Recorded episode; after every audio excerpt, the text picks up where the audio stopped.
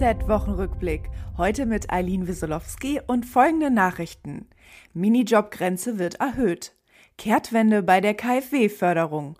Und vorzeitige Abschaffung der EEG-Umlage steht noch nicht fest.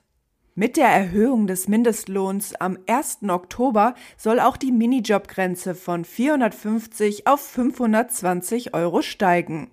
Dies kündigte nun Bundesarbeitsminister Hubertus Heil an. Gleichzeitig soll auch die Verdienstgrenze für Minijobs auf 1600 Euro steigen. Gewerkschaften äußerten sich kritisch zu der Erhöhung der Minijobgrenze. Es bestehe die Gefahr, dass Minijobs immer mehr reguläre Arbeitsplätze verdrängen, hieß es seitens der Gewerkschaft Nahrung Genuss Gaststätten.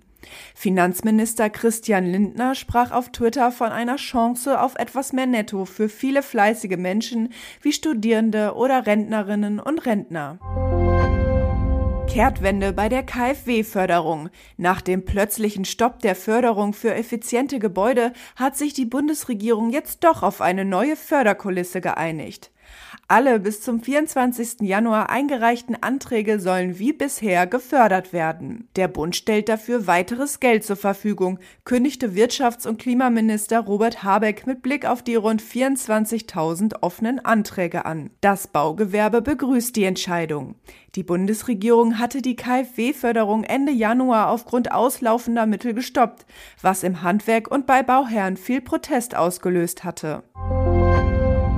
Nach den bisherigen Plänen der Bundesregierung soll die EEG-Umlage nächstes Jahr abgeschafft werden. Mehrere Politiker hatten jedoch in Aussicht gestellt, die Abschaffung vorzuziehen, darunter Finanzminister Christian Lindner und Wirtschafts- und Klimaschutzminister Robert Habeck. Nun widerlegte eine Sprecherin Habecks die Meldung, dass sich die Spitzen der Ampelkoalition auf ein früheres Aus der EEG-Umlage verständigt haben. Dies werde aktuell noch finanziell und rechtlich in der Bundesregierung geprüft.